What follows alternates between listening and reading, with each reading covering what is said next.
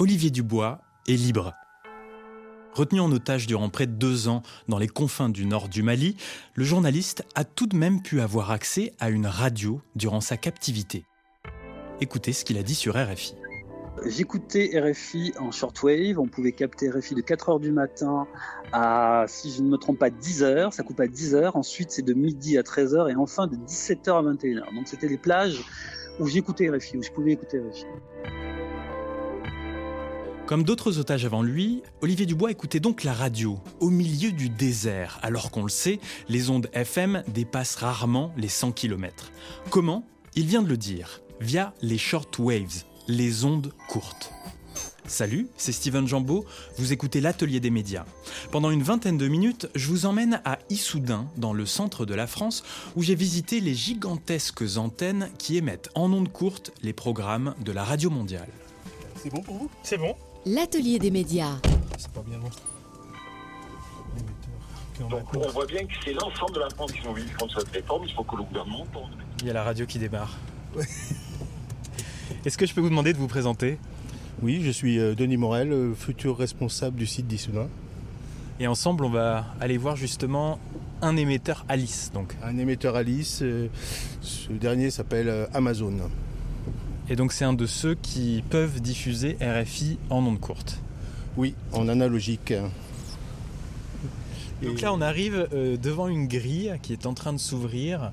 Euh, chaque pylône donc, qui fait 80 mètres sur 80 est entouré euh, d'un grillage et il y a une zone au sol de, de sécurité. Oui, c'est une zone sur laquelle euh, au-delà de laquelle, si l'émetteur est en fonctionnement, euh, on ne doit pas venir. Donc quand les gens viennent sur site, euh, l'émetteur est de fait arrêté. Ah oui, donc là, pour nous, il n'y a aucun danger. Mais il pourrait y en avoir si le site était en fonctionnement. Je l'aurais fait arrêter avant de partir. Donc il y a même carrément en face de nous eh bien, une affichette avec écrit Soins aux électrisés. On va pas faire n'importe quoi.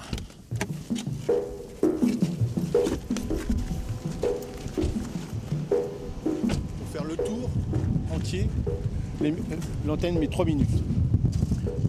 Pour faire une révolution de 360 degrés, elle met 3 minutes. Le site d'Issoudun diffuse en ondes courtes depuis 1950 et les antennes Alice, comme celles que j'ai visitées, ont été installées au milieu des années 90.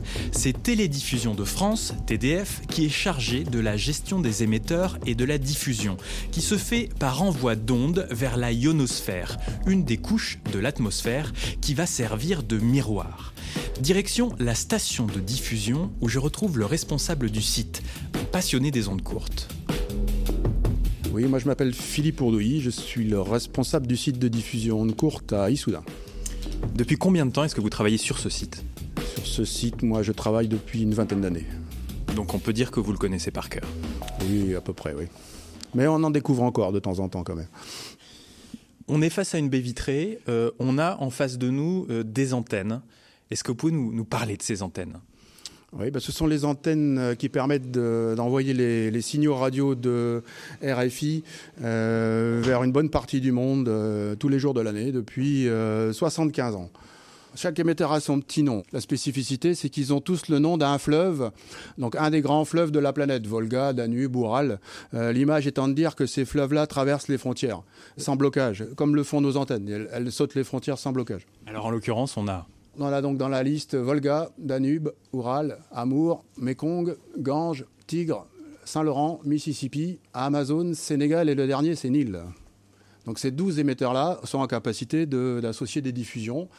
Généralement, on en sollicite au maximum 10 et on en conserve 2 pour euh, sécuriser les 10 autres. Alors dès qu'un émetteur a une défaillance, automatiquement, notre système d'exploitation engage la diffusion sur un émetteur de repli pour limiter les coupures et elles assurent les couvertures euh, vers l'Afrique et le Moyen-Orient.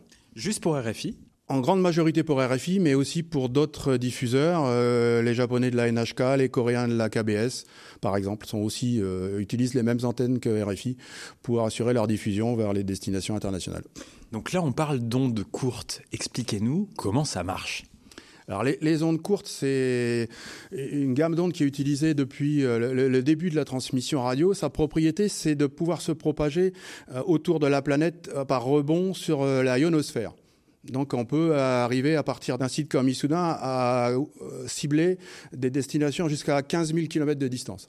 Le client nous dit, moi je voudrais couvrir le Sénégal entre 10h et 12h. On calcule, nous, euh, quelle est la bonne fréquence qui va permettre de couvrir cette zone-là. On oriente notre antenne, puisque cette antenne, elle tourne à volonté, en fonction de la, cible qu'on veut euh, couvrir. Et puis, on, configure l'antenne de manière à ce que l'émetteur démarre à 10 heures et s'arrête à 12 heures, avec la langue et le programme que le client nous aura fourni euh, sur ce créneau horaire. Donc la, propagation euh, dans les bandes ondes courtes euh, fonctionne euh, par rapport à, une réflexion sur la, couche de la ionosphère. Et il faut qu'on calcule que la réflexion se fasse à un moment où cette ionosphère est éclairée par le soleil, de façon à ce qu'il ionise la couche et qu'elle serve de miroir à nos ondes. Et par rapport à ça, on va réussir à faire un premier bond. Par exemple, d'Issoudun, on va commencer à avoir un premier bond qui va, qui va redescendre sur le Sahara. Puis euh, de là, nos ondes vont rebondir sur le Sahara pour remonter dans l'ionosphère et redescendre euh, quelque part sur le Nigeria euh, pour couvrir ce, pays entre 9h et 10h TU. Et en fonction de la météo de la zone cible, ça change quelque chose ou pas pour vous? Non, c'est la, propagation est, liée à, la, puissance d'éclairement du solaire, du soleil pardon, sur sur l'ionosphère. C'est ça qui euh, permet d'avoir une bonne propagation onde courte. C'est pas du tout la, météo. La météo euh, n'influe pas. locale n'influe pas. Et, ni ici, c'est-à-dire que en l'occurrence aujourd'hui à Issoudun le ciel est couvert, il pleut, ça ne changera rien pour votre diffusion du moment que vous émettez euh, assez fort, c'est ça? Voilà, le rendement de la, transmission n'est pas du tout impacté par les conditions météo à l'émission ou à la réception. Vous écoutez l'atelier des médias de RFI sur le site TDF d'Issoudun, d'où sont émis en ondes courtes les programmes de plusieurs radios, dont RFI. Oui, alors je suis Jérôme Irigoyen, je suis directeur du développement et euh, en charge des radios euh, internationales. Donc euh, plus particulièrement pour ce qui concerne l'onde courte, je m'occupe de la partie commerciale en relation avec l'ensemble des, des, clients radio qui nous font confiance mais je suis aussi toute la partie étude, coordination des fréquences. Je suis le, représentant euh, auprès des, instances internationales pour que les diffusions se déroulent au mieux, dans les meilleures conditions. Alors on va essayer d'aborder tout ça avec vous. Dans la dimension commerciale, ces clients-là, ils vous sollicitent pour ce savoir-faire et ils ont des besoins qui parfois sont complètement différents. Alors il y a au moins un point commun, euh, la nécessité de couvrir des zones privées d'infrastructures soit parce qu'elles n'ont jamais été bâties, on est euh, dans, des zones d'Afrique, soit parce qu'on est privé d'infrastructures. Je pense aux pays qui sont en guerre, je pense aux pays où la censure est importante, et donc là, l'onde courte reste finalement le moyen ultime de communiquer vers ces populations, puisqu'en fait, on s'affranchit de toute contrainte locale. Donc ça, c'est vraiment très important. Donc ça, c'est le point principal. Vous participez aux réunions où se décide justement l'attribution des fréquences en ondes courtes. Dans ces réunions, il est de plus en plus question de la numérisation des ondes courtes, du DRM. Où en est-on actuellement? Le DRM aujourd'hui euh, a fait l'objet d'expérimentations n'a pas atteint l'échelle de n'a pas atteint le passage à l'échelle, hein, si on peut utiliser ce, vocabulaire. Donc c'est une technologie qui est très intéressante parce que euh, elle permet donc cette couverture à très longue distance. Elle permet euh, d'assurer une qualité audio, et on va dire une qualité audio, c'est, euh, elle est similaire à ce qu'on peut écouter avec de la FM, voire même, voire même un CD, on arrive à ce type de qualité. En plus, elle permet de véhiculer des images et du texte. Donc ça permet d'avoir des applications de radio enrichies, mais ça permet aussi d'autres types d'applications, et, il y a des projets dans ce sens d'ailleurs, par exemple des projets d'éducation.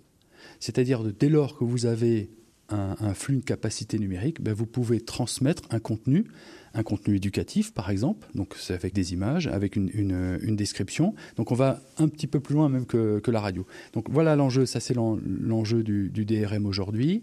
On reste donc encore dans une phase d'expérimentation.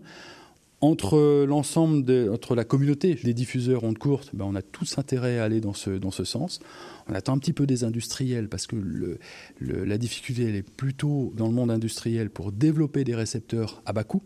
C'est ça le problème, c'est-à-dire que passer la numérisation de la diffusion veut dire qu'il doit y avoir également des équipements de la part des particuliers pour recevoir, euh, donc avoir des postes, de nouveaux postes pour recevoir ce nouveau format d'onde, ce qui n'est pas toujours le cas. Et donc il faut que les industriels soient en mesure de proposer des petits récepteurs radio qui coûtent quelques dizaines de dollars. C'est bien là la difficulté.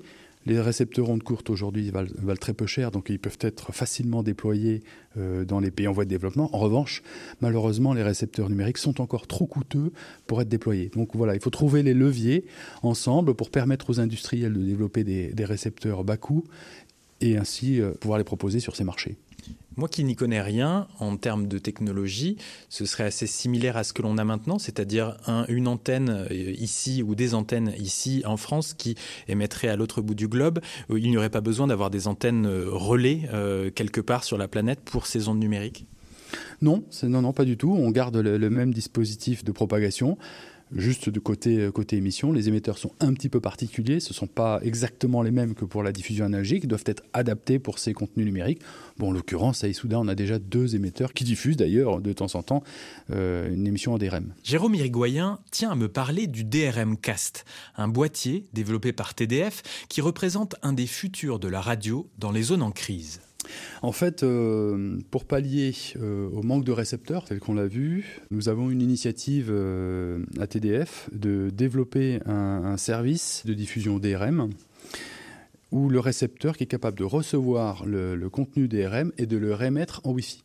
On l'a expérimenté, par exemple, euh, sur des navires, euh, on va dire sommaires. À la voile. À la voile, à la voile, exactement, sans, électronique, en fait. Donc, on les a équipés, euh, en test, hein, on les a équipés d'un boîtier de ce type. Ça leur permettait de recevoir le bulletin course et ça leur permettait aussi de recevoir des cartes météo qu'ils pouvaient afficher facilement sur leur smartphone. Alors, je vais vous donner un autre exemple sur lequel on a commencé à travailler. Vous avez un camp de réfugiés c'est-à-dire une zone privée d'infrastructures. À ce moment-là, ben, on peut émettre une émission en DRM et réémettre localement auprès de la population, de quelques centaines de mètres autour de ce récepteur, ben, finalement, la population peut écouter euh, les contenus. Ça va même un petit peu plus loin que ça, parce qu'on a même la notion de podcast. Un contenu, il est chargé à l'intérieur du récepteur et il peut être réécouté à la demande. Donc vous voyez, on est parti d'une transmission classique et on a rajouté des fonctionnalités liées au numérique. Voilà, c'est l'enjeu de ce projet des RMcast, de s'adresser comme ça à des applications de niche et d'utiliser tout le potentiel de la norme DRM. On retrouve Philippe Ourdouilly, responsable du site Onde Courte d'Issoudun. Vous, quand vous avez commencé, c'était presque au moment de la, chute de l'Union soviétique, c'est ça? Oui, c'était la fin d'une époque qui était les diffusions de courte qui étaient faites dans le cadre de la guerre froide pour que chaque camp puisse euh, exposer sa vision du monde. Et euh, après, on est passé à une autre étape où euh, la radio s'est plus orientée vers des contenus culturels et d'actualité. Et qu'est-ce qu'elle a de particulier, l'onde courte, que les autres n'ont pas? Elle est vraiment très robuste. C'est la source qui est conservée euh, sans que le pays qu'on dessert ait besoin d'une quelconque infrastructure d'énergie, de relais, de pylônes, d'antennes. C'est le site de diffusion d'origine qui assure la continuité et euh, qui est calibré pour marcher euh, avec des, ressources totalement reproductibles. Ce qui fait que le pays que l'on cible ne peut pas choisir de couper la diffusion de RFI s'il le souhaite.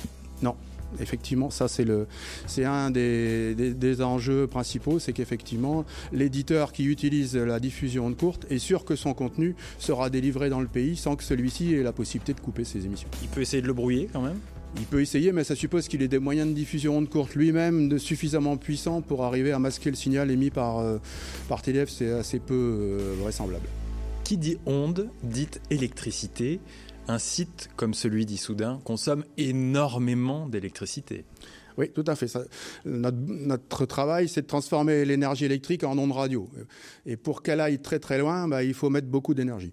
Donc effectivement, on a une, forte consommation d'énergie, mais ramener au ratio de population desservie par chaque diffusion, c'est finalement moins coûteux qu'une diffusion FM qui va couvrir à 100 km à la ronde. Nous, quand on allume un émetteur, c'est un quart de l'Afrique qui est desservie en une seule fois. Donc l'énergie, elle, vaut le coup à ce degré-là. On parle d'une technologie qui a au final peu évolué au cours des dernières décennies. Maintenant, on parle aussi de numérique au niveau des ondes courtes. Ça vous inspire quoi? Oui, c'est une techno qu'on a mis à disposition dans la bande de ondes courtes depuis une vingtaine d'années, depuis les années 2000. Les, émetteurs ondes courtes sont capables soit de faire de la modulation analogique comme ils le font euh, historiquement, soit de faire des modulations numériques. Euh, au même titre que le DAB est en train de prendre le relais en FM, euh, dans la bande onde courte, ça s'appelle le DRM. Donc lui est tout à fait capable d'assurer des couvertures en contenu audio, avec en plus des photos, des vidéos associées. Et on est en train de développer cette transition-là pour la mettre en place sur l'onde courte, on espère à très court terme.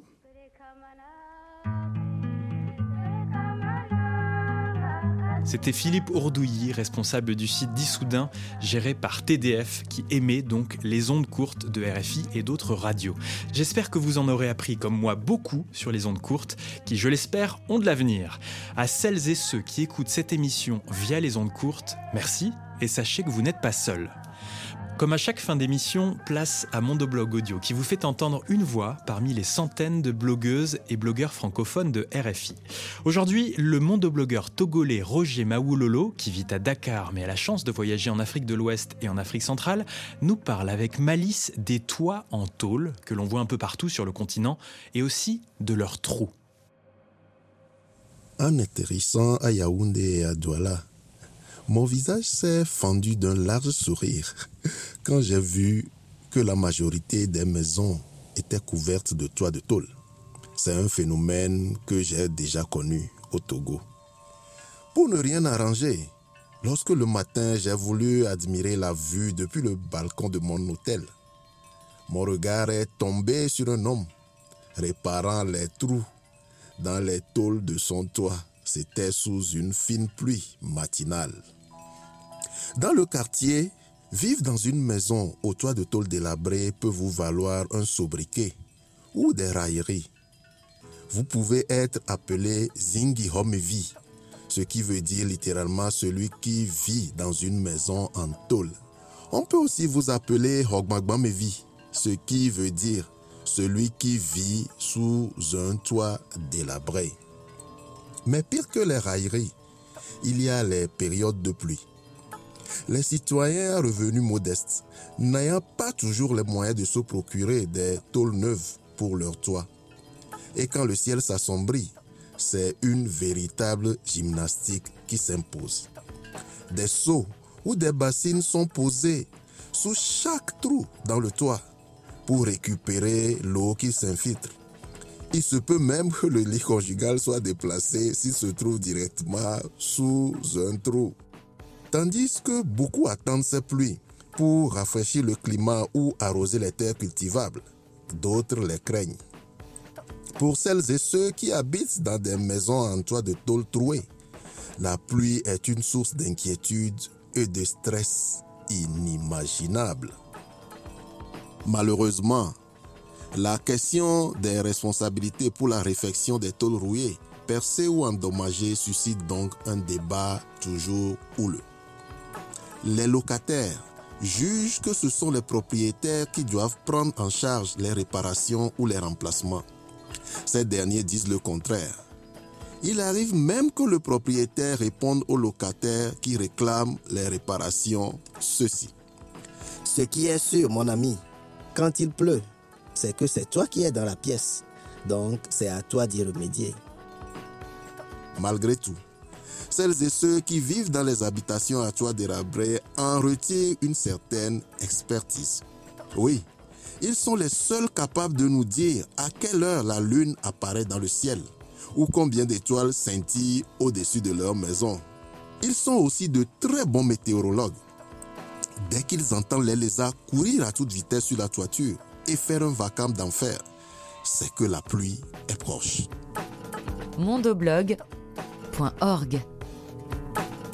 C'était le mondoblogueur Roger Maoulolo Lasmoté. Un mondoblog audio orchestré par Caroline Renaud. Vous pouvez en entendre plus d'une centaine d'autres sur le site de Mondoblog. L'atelier des médias était cette semaine encore réalisé par Simon de Creuse. Si vous aimez ce programme, abonnez-vous au podcast pour l'écouter dès le samedi matin sur toutes les applications d'écoute Spotify, Apple Podcasts, Deezer, RFI Pure Radio et j'en passe. Pour me contacter, envoyez-moi un mail à l'adresse atelier@rfi.fr ou un message sur Twitter. Rendez-vous la semaine prochaine pour un nouveau numéro de l'atelier des médias. Salut Appel